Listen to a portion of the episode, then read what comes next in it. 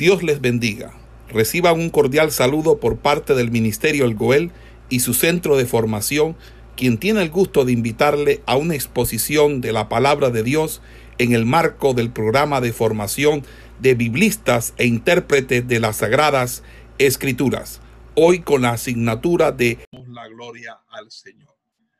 Eh, repito, mis amados hermanos, en esta noche vamos a desarrollar un estudio que tiene por título ¿Cuáles son, o, es la respuesta a una pregunta, cuáles son los eventos que la iglesia participa o en los que la iglesia participa luego de su arrebatamiento, luego de su traslado? Así que esa es la enseñanza que Dios nos ha dado para el pueblo en esta hora. Y espero, mis amados hermanos, que todos tengan una Biblia a la mano para buscar la palabra del Señor, para tener en cuenta los textos bíblicos y para que podamos eh, anotar también una libreta y un lápiz.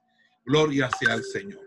Bueno, mis amados hermanos, eh, hemos venido haciendo un estudio de la escatología bíblica a la luz de las escrituras sagradas y habíamos estado hablando acerca eh, de eh, lo que iba a suceder con Israel en la gran tribulación, pero ahí todavía faltan algunas cosas que vamos a estar observando eh, muy detenidamente en los próximos servicios de enseñanza. Por ahora quiero hacer un abrir un paréntesis y hablar, bueno, ya hablamos de el arrebatamiento, ahora estamos en la gran tribulación, pero bueno, mientras esto está sucediendo en la gran tribulación, ¿qué está pasando con la iglesia?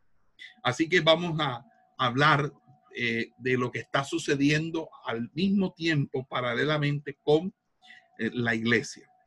Entonces, vamos a encontrar en la escritura dos eventos que describen las escrituras, que describen la Biblia, en los cuales la iglesia estará relacionada después del arrebatamiento y que tienen una significación muy, muy, eh, eh, muy especial, muy trascendental. Los dos eventos son primero el tribunal de Cristo y las bodas del Cordero.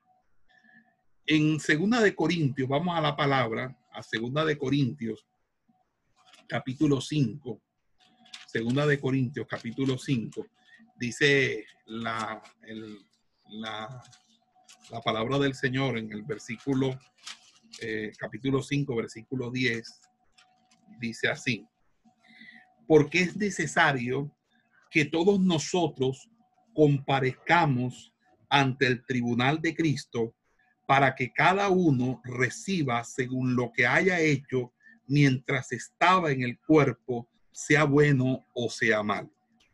Vamos a buscar otro texto en paralelo que es Romanos, Romanos capítulo 14, Romanos capítulo 14 y el versículo 10. En Romanos 14, 10, la palabra del Señor dice, pero tú, ¿por qué juzgas a tu hermano? O tú también, ¿por qué menosprecias a tu hermano? Porque todos compareceremos ante el tribunal de Cristo. Fíjese que aunque en este último pasaje hay una corrección para decir que eh, en vez de ser traducido Tribunal de Cristo, se debería traducir Tribunal de Dios, es sin lugar a dudas eh, una manera de hablar del mismo acontecimiento. Es decir, que todos nosotros, los creyentes, que experimentemos el arrebatamiento, que seamos llevados por Cristo, vamos a presentar un examen, vamos a ser evaluados, vamos a ser juzgados delante del, de Jesucristo. El Señor va a hacer un juicio y ese es el lo que nosotros denominamos el tribunal de Cristo. Cuando vamos a Primera de Corintios, vamos a buscar la escritura en Primera de Corintios, capítulo 3. En Primera de Corintios, capítulo 3, versículos del 9 al 15, la palabra del Señor dice de la siguiente manera, porque nosotros somos colaboradores de Dios y vosotros sois labranza de Dios, edificio de Dios. Conforme a la gracia de Dios que me ha sido dada, yo como perito arquitecto puse el fundamento y otro edifica encima, pero cada uno mire cómo sobre edifica.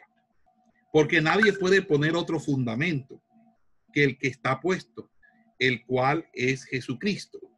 Y si sobre este fundamento alguno edificare oro, plata, piedras preciosas, madera, heno o jarasca, la obra de cada uno se hará manifiesta porque el día la declarará, pues por el fuego será revelada y la obra de cada uno, cual sea el fuego, la probará. Si permaneciere la obra de alguno que sobreedificó, recibirá recompensa. Si la obra de alguno se quemare, él sufrirá pérdida, si bien él mismo será salvo, aunque así como por fuego. Fíjense que aquí hay una, eh, una descripción detallada de lo que sería eh, la, forma procedimental del el tribunal de Cristo. Por lo tanto, necesitamos eh, tener una cuidadosa atención y esto es algo bastante serio porque el tribunal de Cristo es algo que todos, absolutamente todos, tenemos que pasar por ello.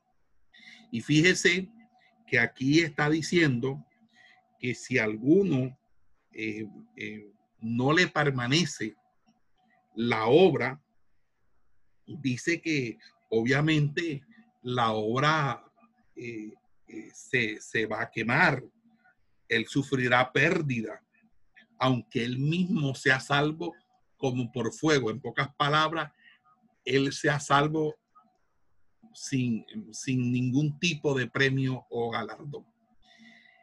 Vamos a, entonces a revisar este, este término porque me parece muy importante el significado de la expresión o palabra tribunal. En el griego hay dos palabras distintas que se traducen tribunal en el Nuevo Testamento. Hay una palabra que vamos a encontrar en Santiago, en Santiago eh, capítulo 2, y esa eh, en el versículo 6. Y el texto griego ahí habla de una expresión, una palabra o vocablo que se llama eh, criterión, criterión. Y dice, mire, pero vosotros habéis afrentado al pobre, no os oprimen los ricos y no son ellos los mismos que os arrastran a los tribunales. Allí la expresión tribunal o tribunales en plural es la palabra criterión. También vamos a encontrar esa palabra, que es una palabra que se traduce eh, tribunal o tribunales, en singular o plural, en, en Primera de Corintios, capítulo 6 y verso 2, cuando dice, ¿o no sabéis que los santos han de juzgar al mundo? Y si el mundo ha de ser juzgado por vosotros, ¿sois indignos de juzgar cosas muy pequeñas? Entonces, fíjese que eh, aquí también en el verso 4 de ese mismo capítulo se utiliza eh, eh, la palabra criterión.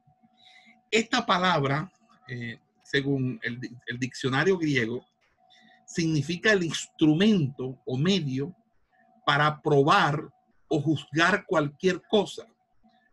Es decir, la regla de juicio, la regla procedimental de juicio, lo que llamaríamos el derecho procesal, por así decirlo. Es decir, que este significado también puede darse al lugar donde se hace un juicio, es decir, el tribunal, el asiento, la silla del juez, el edificio donde el juez juzga. Todo eso es sumamente importante señalar porque entonces allí se está haciendo alusión en el término criterión de todo lo que es la norma o criterio por el cual se imparte juicio o también hace alusión al lugar donde tal juicio se imparte. Cuando vemos la segunda palabra, la segunda palabra es bima y la segunda palabra bima puede ser traducida o interpretada como un, lega, un lugar elevado a donde se sube por escalones, una especie de plataforma, tribuna, como asiento oficial del juez. Y en ese orden de ideas, la, la, eh, este, esta palabra la vamos a encontrar en algunos textos, precisamente como en Romanos capítulo 14, versículo 10. Mire lo que dice Romanos 14, 10, que, que dice Bima. Romanos capítulo 14, verso 10. Dice, pero tú por qué juzga a tu hermano o tú también por qué menosprecia a tu hermano, porque todos compareceremos ante el tribunal de Cristo. Este pasaje fue el que leímos ahorita. Entonces, en ese sentido, eh, está hablando de una estructura parecida a, a, un, a una silla o trono y que en Hechos capítulo 18, vamos a buscar Hechos capítulo 18.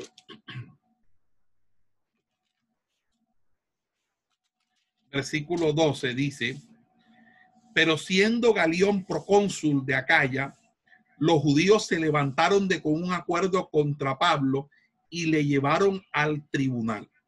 Entonces, el tribunal venía siendo como el lugar donde se eh, se colocaba a dispensar o a celebrar los juicios los funcionarios con esa competencia.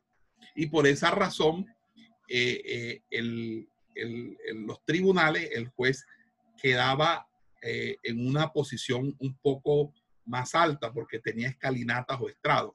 Lo mismo sucedía con el, con el Sanedrín. El Sanedrín se, se tenía una especie de semicírculo con escalinatas donde se, se, sentaban todos los miembros del Sanedrín. Entonces, cuando la persona iba ante el Sanedrín, la persona eh, se ponía en el centro y tenía que mirar hacia arriba porque todos estaban en alto. Entonces, imagínense, ya eso generaba un impacto psicológico porque uno está ahí sentado o de pie, perdón, y, y ve a una, una cantidad de, una, de, de hombres es, eh, en altos, eh, o mejor dicho, sentados en, en, una altura, y uno pues desde acá viendo, entonces ellos lo veían a uno como mirando abajo y uno tenía que mirar arriba. Entonces eso también generaba cierta predisposición psicológica de, de, de, subyugamiento o de, o de sojuzgamiento. Entonces, básicamente, eh, esos dos términos, que es criterión y bima, hacen referencia tanto al lugar como al, escritorio, la silla o, el sitio donde se producía el, respectivo juicio. El, el bima o el bima en el griego es el tribunal donde se colocaba el pretor en, la Corte de Justicia. Y también eh, se le llamaba al lugar donde el comandante del ejército, de los de, que, dirigía el, cualquier parte del ejército romano, se colocaba para administrar disciplina y dirigirse a la tropa. Es decir, era como una especie de un banquillo, la persona se subía y todo el mundo sabía que iba a dirigirse y todo el mundo prestaba atención. Y la BIMA es comúnmente lo que significa hoy en día plataforma o tarima. En el antiguo, en la versión Septuaginta, que es una versión de, griega del Antiguo Testamento, nosotros vamos a encontrar eh, eh, esa expresión usada en el libro de Nehemías. En Nehemías, vamos a buscarlo, Nehemías capítulo 8. Nehemías capítulo 8. Mire lo que dice la escritura. Nehemías capítulo 8 dice, y el escriba Esdras estaba sobre un púlpito de madera que habían hecho para ello, y junto a él estaban Matatías, Sema, Anía, bueno, una serie de personajes ahí, pero fíjense que era el púlpito, estaba en, por encima de eh, en lo alto, ¿verdad?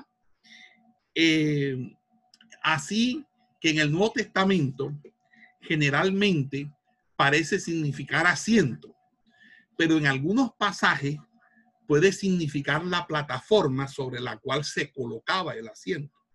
Sea cual fuera, eh, eh, eh, tenemos que entender que es el sitio, lugar o, asiento donde se iba a desarrollar un juicio o, a, o la administración de la justicia. Amén.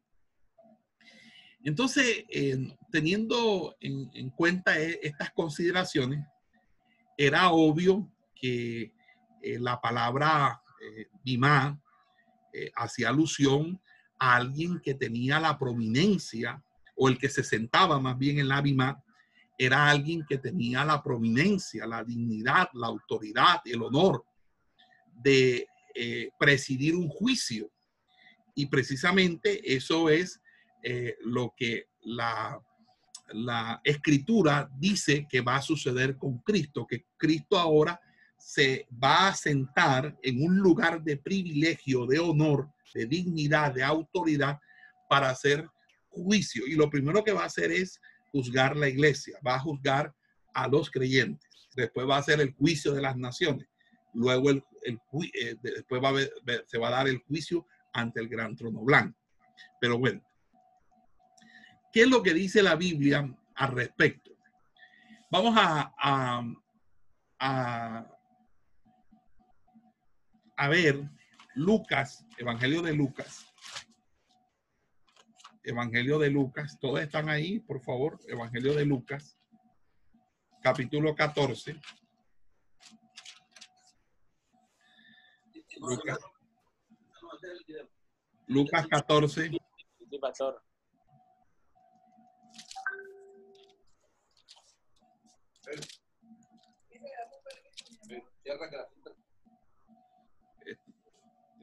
Les pido, por favor, estamos grabando. Lucas capítulo 14, verso 14 dice de la siguiente manera. Y serás bienaventurado porque ellos no te pueden recompensar, pero te será recompensado en la resurrección de los justos.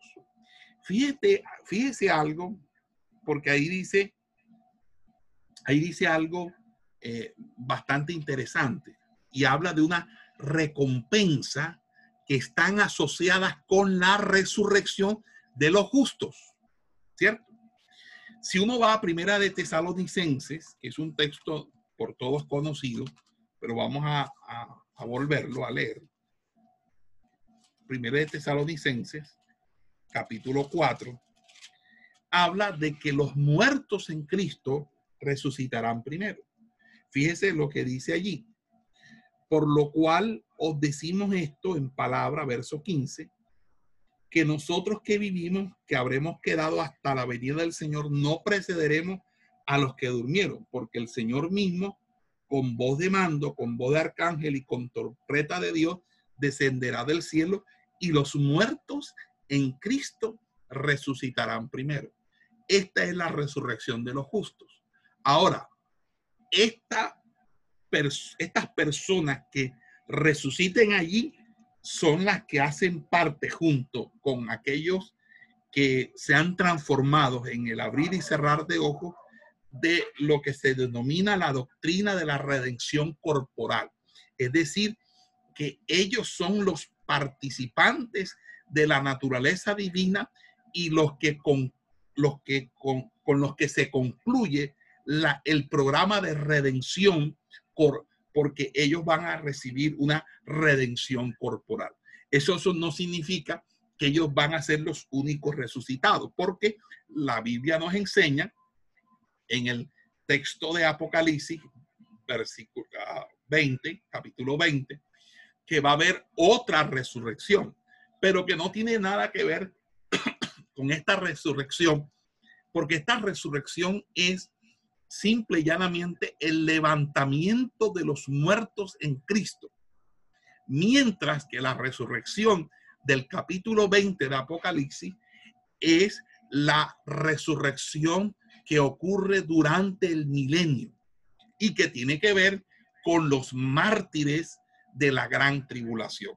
Los que mueren en la gran tribulación a causa o, por, o en ocasión a resguardar el testimonio de Cristo y no ser sellado por la marca de la bestia, serán resucitados en Apocalipsis capítulo 20 en el, en el inicio del, del gobierno milenial de Cristo.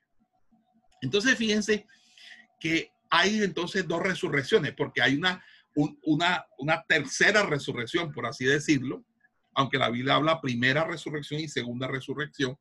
En la segunda resurrección, ya ahí no participan los justos.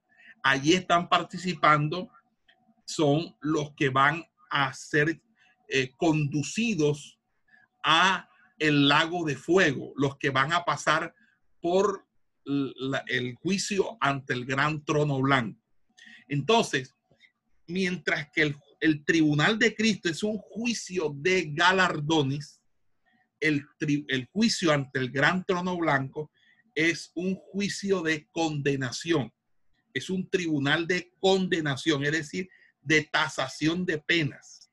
En ese orden de idea, tenemos claro, obviamente, que aquí eh, hace referencia a lo que la palabra del Señor ah, habla de primera y segunda resurrección, porque hay una primera y una segunda resurrección en cuanto al milenio y en cuanto a eh, el, juicio ante el gran trono blanco.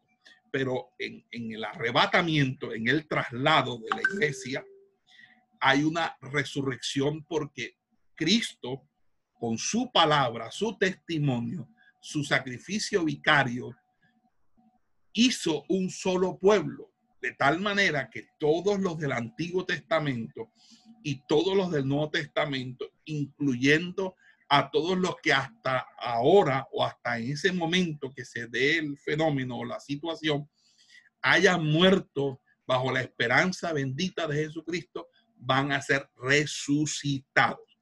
Y luego nosotros, los que estemos vivos, seremos transformados. Pero tanto los unos como los otros, lo que vamos a, recibir es un cuerpo en semejanza a la gloria suya.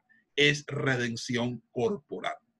¿Hay redención corporal para los del milenio? Obviamente que sí, hay redención corporal, pero no es, no es la redención corporal, la del milenio, la de la redención corporal de la, de, para la iglesia. ¿Por qué? Primeramente porque se dan en tiempos distintos, en el sentido de que no, no es lo mismo, porque algunos confunden una cosa con la otra y eso no es así. El del, el del milenio es para los que mueren en la gran tribulación pero la iglesia no va a pasar por la gran tribulación como ya lo hemos argumentado y lo hemos sustentado bíblicamente. Por lo tanto, no, eh, los que eh, eh, se han trasladado, entonces ellos experimentarán esa resurrección o esa transformación como parte del el proceso de redención corporal. Entonces allí es donde cabe decir que hay una recompensa para los justos entonces, si la iglesia no resucita en el milenio, sino que resucita en el momento en que es trasladada, y la Biblia me dice que hay una recompensa luego de la resurrección, es obvio que esa recompensa tiene que ver con el traslado de la iglesia. Amén, de que también Cristo pueda recompensar a los que estén en el milenio. Y esto es importante porque vamos a ver un pasaje, vamos a buscarlo en Apocalipsis, capítulo 19. Mire lo que dice. Dice, gocémonos y alegrémonos y démosle gloria porque han llegado las bodas del Cordero y su esposa se ha preparado. La esposa del Cordero es la que se va en el traslado. ¿Quiénes son los que los que están o entran al milenio? Los amigos. Está la esposa y están los amigos. Por eso hay una diferencia.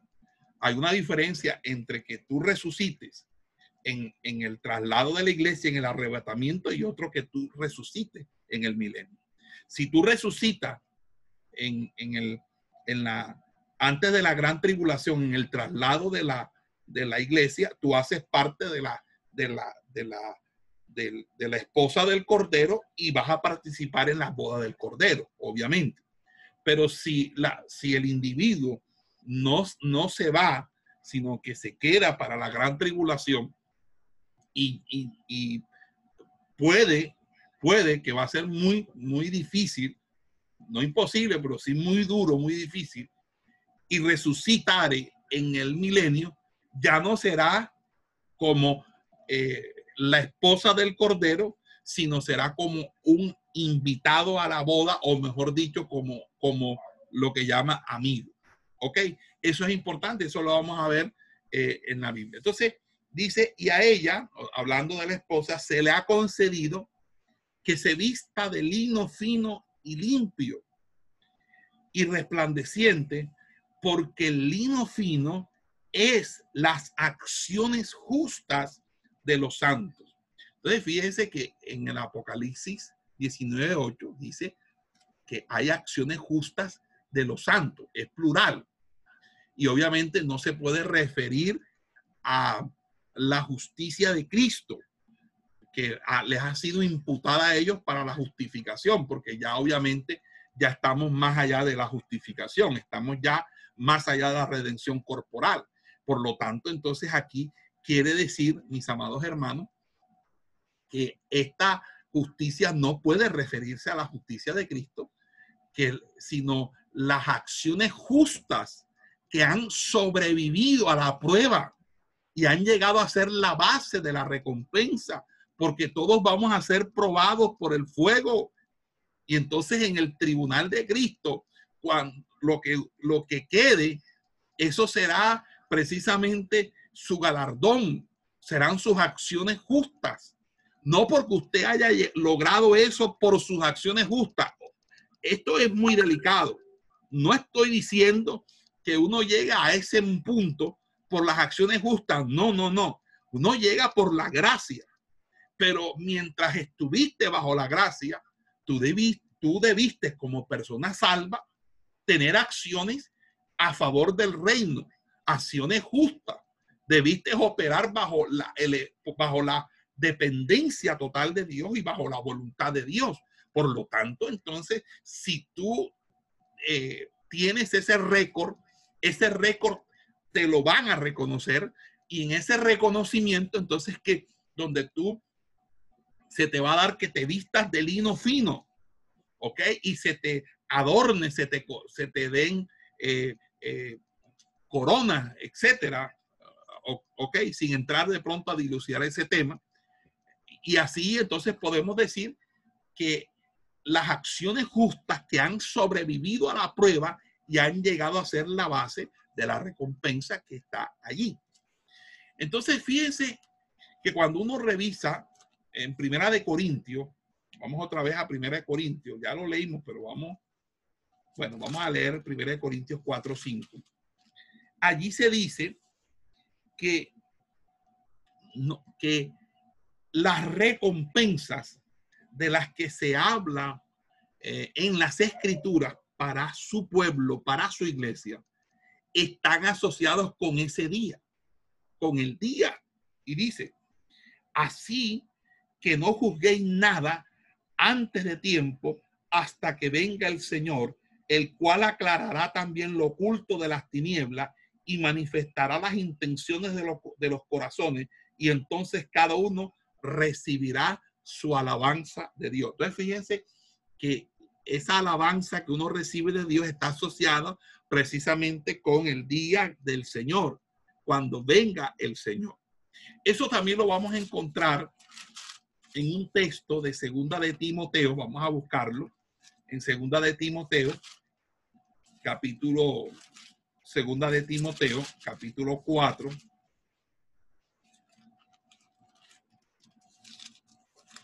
Segunda de Timoteo, capítulo 4. Y eh, vamos a leer el versículo 8. Dice así, por lo demás me está guardada la corona de justicia. Mire que el apóstol Pablo está hablando de la corona de justicia y obviamente no está hablando de la justicia eh, imputada o la justicia que justifica, ¿ok? La justicia de gracia, sino la cual me dará el Señor juez justo en aquel día. Y no solo a mí, sino también a todos los que aman su venida. Entonces, fíjense que en la venida de Cristo, mis amados hermanos. Esas recompensas están asociadas es con la venida de Cristo, el día en el cual Él viene por los suyos.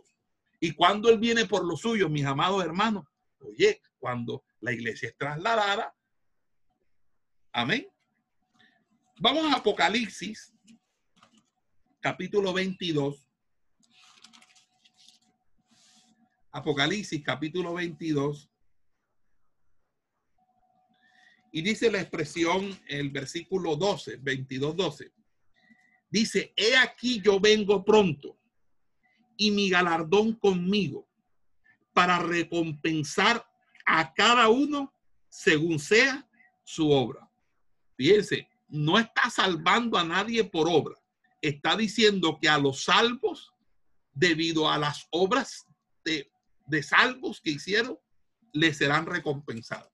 Y si nos, nos, colocamos allí a ver las bendiciones que hay en, las, en, las, en los mensajes a las siete iglesias, pues estamos llenos de bendiciones. La Biblia dice que cosas que ojo no vio, ni oído yo, ni han subido a, corazón de hombre, son las que Dios tiene preparado para aquellos que le aman.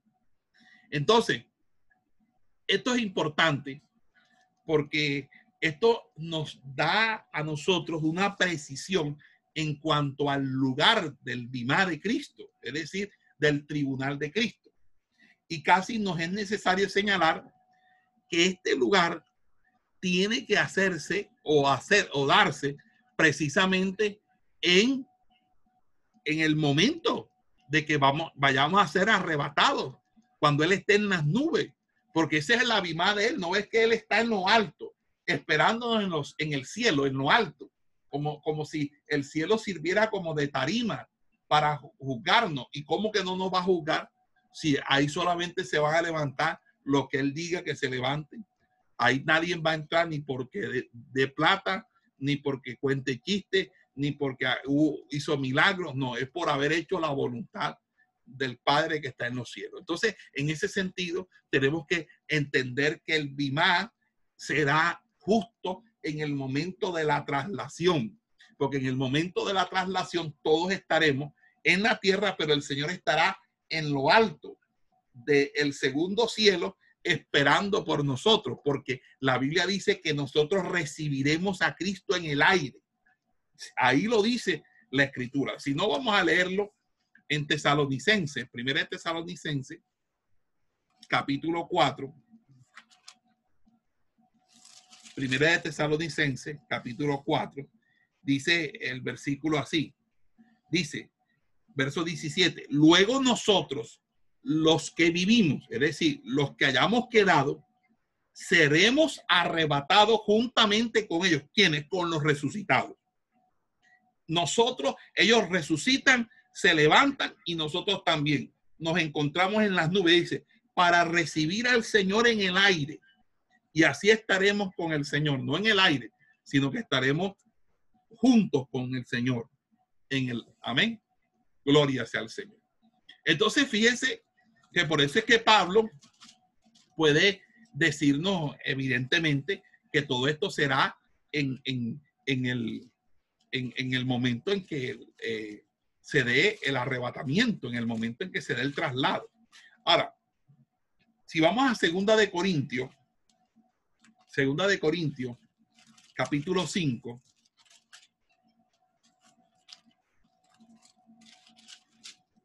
Segunda de Corintios, capítulo 5. Versículo 1 al 8. Porque sabemos que si nuestra morada terrestre, este tabernáculo se deshiciera, tenemos de Dios un edificio, una casa no hecha de manos eterna en los cielos. Y por esto también gemimos, deseando ser revestidos de aquella nuestra habitación celestial, es decir, nuestro cuerpo glorificado. Pues así seremos hallados vestidos y no desnudos. Porque asimismo los que estamos en este tabernáculo, es decir, los que estamos en el cuerpo, gemimos con angustia, porque no quisiéramos ser desnudados, sino revestidos para que lo mortal sea absorbido por la vida, es decir, para, para que se produzca eh, la redención corporal. Verso 5. Mas el que nos hizo para esto mismo es Dios, quien nos ha dado las arras del Espíritu. Mientras no hay redención corporal, el Espíritu fluye en nosotros la novedad de vida, la vida nueva en Cristo, la regeneración y obviamente la santificación. Entonces en el versículo 6 dice, así que vivimos confiados siempre y sabiendo que entre tanto que estamos en el cuerpo, estamos ausentes del Señor, porque por fe andamos, no por vista pero confiamos y más quisiéramos estar ausentes del cuerpo y presentes al Señor. Fíjese que ese evento tiene que suceder precisamente cuando estemos en presencia del Señor. ¿Y cuando vamos a estar en presencia del Señor? Precisamente en el momento en que Él venga por nosotros. Ahora, en el mismo segundo de Corintios, versículo 5, 10, nos dice entonces que el juez en el, en el bimá de Cristo será el mismo Cristo. Por eso, mire lo que va a decir el Evangelio de Juan, que todo juicio se le ha dado a Cristo para que Cristo sea quien juzgue. Vamos a Juan, Evangelio según San Juan,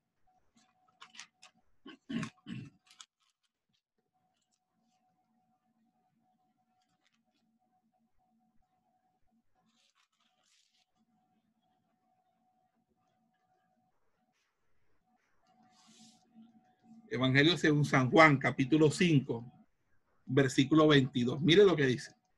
Porque el Padre a nadie juzga, sino que todo el juicio dio al Hijo, para que todos honren al Hijo como honran al Padre. El que no honra al Hijo, no honra al Padre que le envió. Entonces, ¿a quién le dieron el juicio? A Cristo. Entonces, por eso es que dice que va, a ser el tribunal de Cristo. En Romanos 14, 10 dice, eh, tribunal de Dios, pero nosotros ya entendemos que eso también tiene que ver con la exaltación de Cristo, porque Cristo es Dios. Entonces, no hay ninguna diferencia que podamos decir que está hablando de dos juicios totalmente diferentes.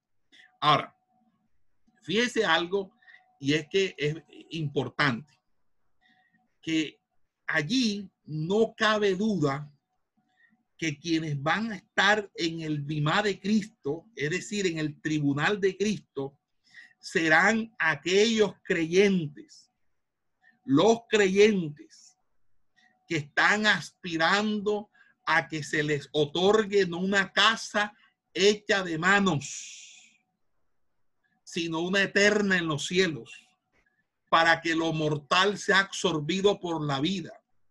Solo el creyente puede experimentar esa obra de Dios, porque está hablando, inclusive el apóstol está hablando de aquellos mismos que en este instante han recibido, están gozando de las arras del Espíritu. Entonces, eh, sin lugar a duda, el creyente, en tanto que está en el cuerpo, está ausente del Señor porque no está presente delante del Señor. Por eso es que nuestro caminar es por fe y no por vista, porque nosotros tenemos la certeza de lo que se espera. ¿Quién esperamos? Cristo, ¿verdad? Y la convicción de lo que no se ve. ¿Quién no vemos? A Cristo. Ni a Cristo lo vemos, ni Cristo está, pero lo esperamos y sabemos que es real. Por lo tanto, no lo vemos con nuestros ojos como vemos el abanico, la cama, el, sofá, sino que lo vemos por la fe y creemos en el Señor. Y esa fe es la que él mismo dijo, bienaventurados los que no vieron y creyeron. Ese somos nosotros, que no lo vimos a él caminando por las polvorientas calles de Jerusalén, ni tampoco predicándole a las multitudes, ni alimentando a los cuatro mil o a los cinco mil, pero hemos recibido la palabra más profética, más segura, y le hemos creído con toda nuestra mente, todo nuestro corazón y toda nuestra alma, y hemos entregado nuestra vida para que Él sea nuestro Señor, nuestro Salvador, y para que Él sea nuestro único y suficiente eh, eh, Salvador. Amén. Fíjese qué es lo que va a suceder en ese tribunal. Bueno, van a ser juzgados los creyentes. No es una cuestión de salvación, porque la Biblia dice ninguna condenación, en Romanos 8.1, ninguna condenación hay para los que están en Cristo Jesús, los que no andan conforme a la carne, sino conforme al Espíritu. Eso es así.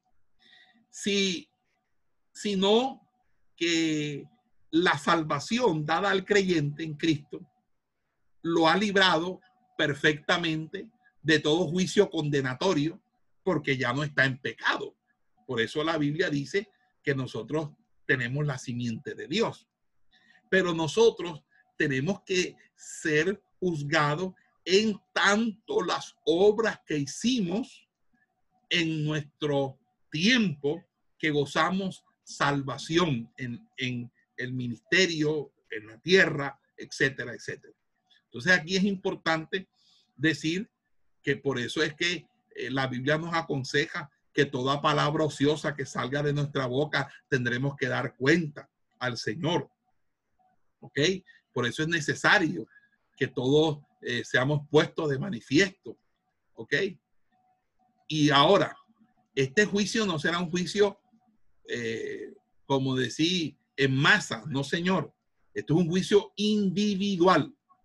Cada uno de nosotros. Germán, venga para acá.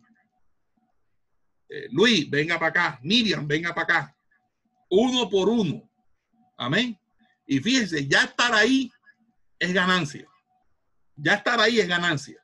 Así sea que, así sea que, que hagamos como el estudiante regular que pasa raspado el examen pero ya es ganancia ahí.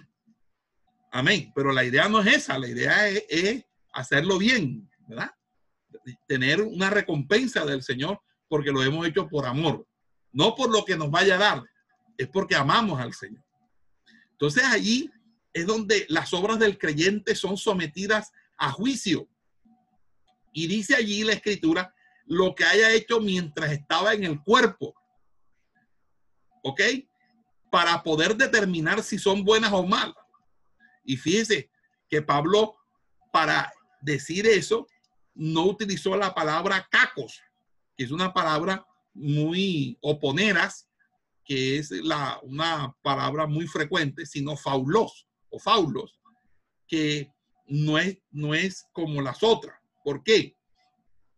Pablo no usó la palabra que corrientemente se usa para malo, que, puede ser, como decía, cacos o ponera, porque allí sería algo ético o moral. Pero acá estamos hablando, es más bien de aquello que fue útil o fue inútil. ¿Ok? Entonces el juicio no es para determinar lo que es éticamente bueno o malo, sino más bien aquello que puede ser aceptable o aquello que es inútil. Es decir, las cosas inútiles que nosotros hacemos, porque nosotros somos expertos en hacer cosas inútiles, cosas que no sirven para nada, que se las lleva el viento, que se las lleva, se las lleva hasta Pindanga. ¿Ok? Por eso es que allí no hay un juicio moral, hay un juicio sobre si lo que hicimos fue útil para la obra, fue útil para el ministerio, fue útil para nuestra vida espiritual o no fue. ¿Ok? Porque aquí el propósito no es castigar por los pecados, sino recompensar el servicio que se le prestó al Señor Entonces él te dirá, te di un talento, ¿qué hiciste? No, señor, lo que pasa es que usted sabe ya que, que no hiciste nada. ¿Ah? Te di tres, ¿qué hiciste? Nada, tampoco hiciste nada. Eso es. Y allí es donde se dice que habrá un resultado. ¿Cuál es el resultado? Que se tenga recompensa o que no se tenga recompensa. Que se le dé una recompensa o que la recompensa sea perdida. Y ahí lo que determina si uno recibirá o perderá la recompensa es la prueba de fuego. Porque Pablo dice, la obra de cada uno se hará manifiesta porque el día la declarará, pues por el fuego será revelada y la obra de cada uno, cual sea, el fuego la probará. O sea, en este sentido, nosotros debemos entender aquí que es que esto se va a colocar y se va a exponer ante un juicio donde aquí no va a haber justificación. No, no, que, que, que, que ni excusa, ni, ni, ni, ni simulaciones, ni, ni, ni postergaciones, no, señor. Ven acá, usted, vamos a poner esto al fuego. Ahora, ¿qué significa? Que eso lo van a incinerar. No, eso no creo que sea el significado, pero tampoco quiero introducirme allá eh, porque eh, esa no es la idea. El asunto es que es fuego. Igual la Biblia dice que nuestra fe es probada como se prueba el oro y el oro se prueba por, dice que es pasado por el fuego. Entonces allí es donde nosotros tenemos algo que, que, que, entender y es que si nuestra obra pasa por el fuego y es, y es, es, una, es una obra bien planteada, bien hecha, no es heno, no es hojarasca, no es madera, ok, sino que es eh, piedras preciosas, es algo, entonces el fuego lo que va a hacer es acrisolarla, o sea, lo va, se va a, a ver más reluciente, más bonita, ok. Y fíjense que allí dice también que si no pasa el fuego, hay pérdida porque todo se lo lleva el fuego. No, esto no pasó. ¿Ok? Para aquello que todo lo que sea destructible por el fuego no va a pasar. Por eso es que Pablo decía algo. Dice, si por esa razón, dice, golpeo mi cuerpo y lo pongo en servidumbre. No sea que habiendo sido heraldo para otro, yo mismo venga a ser eliminado. ¿Eh? Fíjese, Pablo expresa su temor de confiar en la carne, en su experiencia, en su yo, en su trayectoria ministerial y más bien dice, yo también debo cuidarme y debo ponerme en servidumbre, no vaya que a hacer que después, después de viejo, salga yo con algo raro y yo mismo sea descalificado. Y cuando Pablo usa la palabra, eso lo dice en 1 Corintios 9:27, cuando Pablo usa la palabra eliminado o reprobado, él no está expresando temor de perder su salvación, sino más bien que aquellos que ha hecho se ha hallado inútil, que no sirva para nada. Es decir, en el griego clásico, eh, eh, la palabra adoquimos es, la, es una privación de la palabra duquemeion, ¿verdad? Y es una palabra técnica que indica poner dinero a doquime, es decir, prueba o a prueba. Entonces, si eh, eh, tú dices que esto es plata, esto es oro, vamos a probar si esto es realmente plata o oro. Y si eso eh, no es aprobado, no es doquimos, es decir, aprobado, entonces eso que, que no es aprobado, que es fracaso, es un adoquimos, es decir, desaprobado o rechazado. Entonces, para salvaguardar la posible interpretación de que Pablo estuviera haciendo eh, referencia a ese punto, hay que decirlo de la siguiente manera. Pablo está haciendo referencia a dos cosas.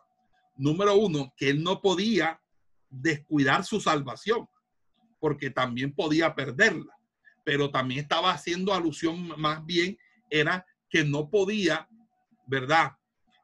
Eh, eh, permitirse a sí mismo, permitirse a sí mismo perder todo lo que le había costado su propio ministerio. Es decir, yo no voy a ser eliminado. Eso es lo que quería decir él en ese sentido. Lo puedes interpretar de las dos maneras, pero más que interpretarla, debes entenderla como que Pablo no quería ser salvo como por fuego.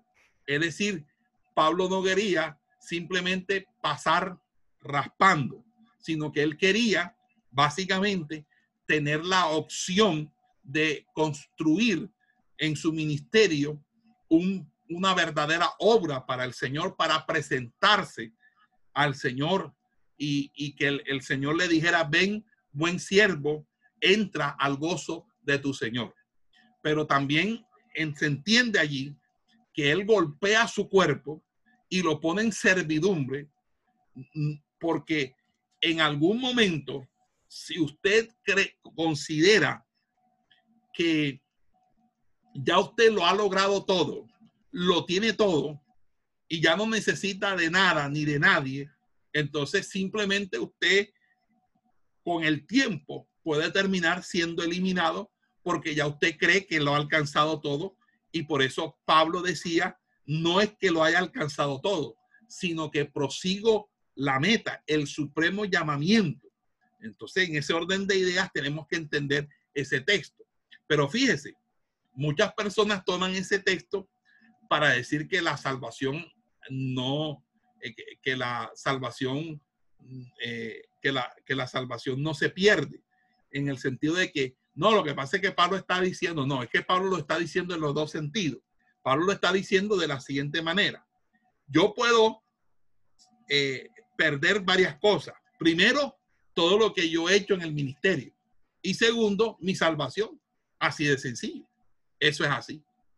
Entonces, usted de nada le sirve 40 años en el ministerio y para ahora, ahora estar eh, metido en recasamiento, en doctrinas de, de, falsa prosperidad y de profecía falsa, porque entonces esos 40 años de nada sirvieron. ¿Ok? Eso es sumamente importante. Amén. Gloria sea al Señor. Bueno, la Biblia dice que habrá una recompensa. ¿Cuál es esa recompensa? Entonces vamos a mirar de cuáles recompensas se habla allí. En el Nuevo Testamento, la recompensa que hace alusión el, eh, para lo del tribunal de Cristo tiene cinco aspectos. ¿Cuál es el primer aspecto o lo primero que dice la escritura? Vamos a Primera de Corintios, capítulo 9. Primera de Corintios,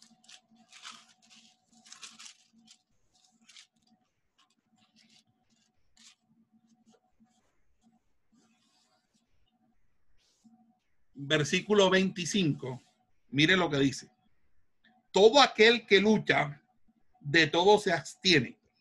Ellos a la verdad para recibir una corona corruptible, pero nosotros una incorruptible.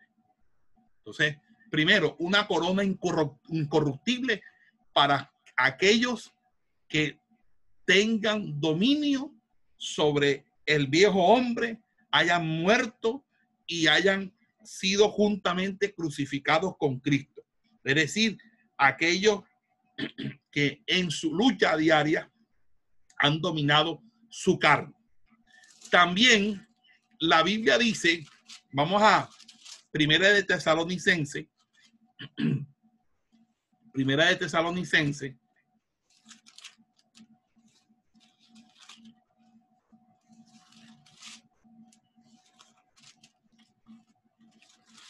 capítulo 2, versículo 19. Mire lo que dice. Porque ¿cuál es nuestra esperanza o gozo o corona de que me gloríe? ¿No lo sois vosotros delante de nuestro Señor Jesucristo en su venida? Mire, hermano, lo que Dios va a darse cuenta o lo que Cristo va a mirar allí en ese momento es quiénes de los que están allí junto a ti están porque tú te los ganaste. Entonces hay una corona incorruptible para aquellos que obtengan dominio sobre su carne sobre el viejo hombre. Pero hay una corona de gozo para los ganadores de almas. Amén. Vamos ahora a Santiago. Santiago, capítulo 1. Santiago capítulo 1, versículo 12. Y dice, bienaventurado el varón que soporta la tentación, porque cuando haya resistido la prueba, recibirá la corona de vida que Dios ha prometido a los que le aman. Hay una corona de vida para aquellos que resisten las pruebas y las tentaciones. Amén. Gloria a Dios. Vamos a segunda de Timoteo. Segunda de Timoteo, capítulo 4, verso, capítulo 4, verso 8. Dice, porque el ejercicio corporal para poco es provechoso, pero la piedad para todo aprovecha, pues tiene promesa de, esta vida presente y de la venidera. O sea que hay una corona de justicia. Eh, y si ustedes buscan acá en, perdón, en, no, leí mal, es 4, según de Timoteo 4, 8, estaba leyendo, dice, por lo demás, me está guardada la corona de justicia, la cual me, me dará el Señor juez justo en aquel día, y no solo a mí, sino también bien a todos los que aman su venida. Entonces tenemos una corona de justicia para los que aman su venida. Y ahora vamos a Primera de Pedro, vamos a Primera de Pedro, capítulo 5. Primera de Pedro, capítulo 5, verso 4, dice, y ahora, esa, esa sí no es para todo el mundo. Sepa nosotros. Y cuando aparezca el príncipe de los pastores, vosotros recibiréis la corona incorruptible de gloria. Igual me, ah, bueno, aquí, gloria sea el Señor, hasta ahí vamos a darlo. Entonces, fíjese, tenemos una corona incorruptible, una corona por tener sujeto al viejo hombre una corona de gozo por ganar alma. Una corona de vida por resistir las pruebas y las tentaciones. Una corona de justicia por amar su venida. Y una corona de gloria por apacentar la grey de Dios. Amén. Y fíjense que estas porciones parecen sugerir no que vamos a recibir una corona, que vamos a tener cinco coronas, como si nos estuviéramos ganando mis universos, mis mundos. No, no, no, eso no. Estas porciones, lo que nos habla es de aspectos, aspectos que de una manera u otra identifican o conceptualizan nuestro galardón, nuestra victoria por eso es que Pablo o el Nuevo Testamento utiliza la expresión eh, griega estéfanos, estéfanos para corona, porque estéfano significa la corona de victoria que se daba en los juegos. También un adorno festivo y una honra pública otorgado por un servicio de distinguido. Fíjense que la corona nos está hablando de, nos habla de cinco aspectos de la corona. Nos habla de incorruptibilidad, resurrección para inmortalidad. Nos habla de gozo, pues estaremos siempre con el Señor. Imagine qué gozo. Vida, vida eterna, justicia, justicia y además la corona por apacentar la grey del Señor. Entonces, esos cinco aspectos están hablando de la corona por haber vencido, porque nosotros somos más que vencedores. Otro como un adorno de fiesta, porque es que nosotros vamos para las bodas y nos tienen que entonces vestir de lino fino y ponernos nuestras coronas porque vamos para una fiesta donde nosotros vamos a estar con Cristo en unas bodas. Ok. Y tercero, una honra pública, porque todo el mundo sabrá que nosotros somos la esposa del Señor.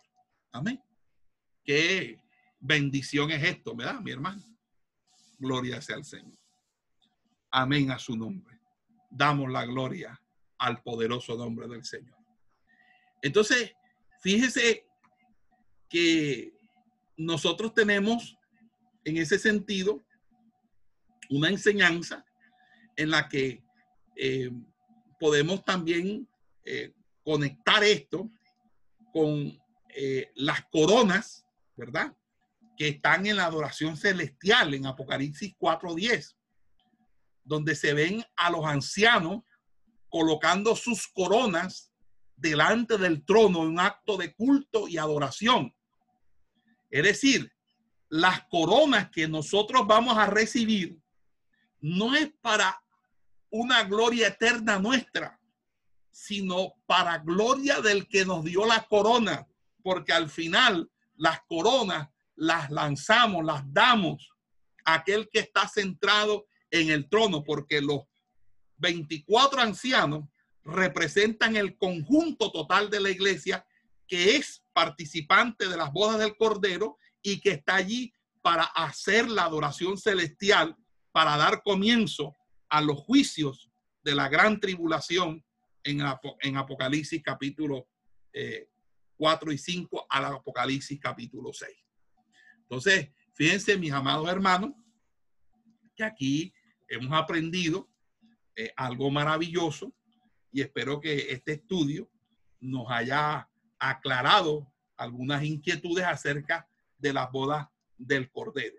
Por eso la Biblia nos dice que cosas que ojo no vio, ni oído yo, ni han subido a corazón de hombre, son las que Dios tiene preparado para aquellos que le aman. Así que, mis amados hermanos, usted está llamado a ser partícipe al tribunal de Cristo. Así que, y de ahí pasamos a la boda del Cordero. Pero ya la boda del Cordero la trataremos el próximo servicio de enseñanza bíblica, donde estaremos pues hablando del tema en particular. Así que hasta aquí nos acompañó el Señor. Nosotros vamos a estar en la adoración celestial, rindiendo nuestras coronas al Rey de Gloria, al único que es digno de desatar los sellos del libro, al Santo de los Santos, a ver la culminación de toda palabra, de toda revelación y la consumación de la revelación del Señor. Así que damos la gloria al nombre del Señor por tan grandes maravillas que Dios tiene para con nosotros. Así que esfuérzate, hermano, en que cada día usted sea eh, muy diligente en trabajar para la obra del Señor. Gane almas, gane almas. La Biblia dice que el que gana almas es sabio gane almas, predique a Cristo en tiempo y fuera de tiempo, gánese al vecino, gánese a todos aquellos que usted pueda ganarse para el Señor, predicándole las buenas nuevas de salvación. Y haga obra para el Señor. Que usted diga, bueno, de este ministerio salieron estos ministerios, ayudé a formar estos ministerios. Muchos ministerios fueron eh, eh, enseñados, influenciados, eh, les, apalancados. Muchos fueron eh, pastoreados.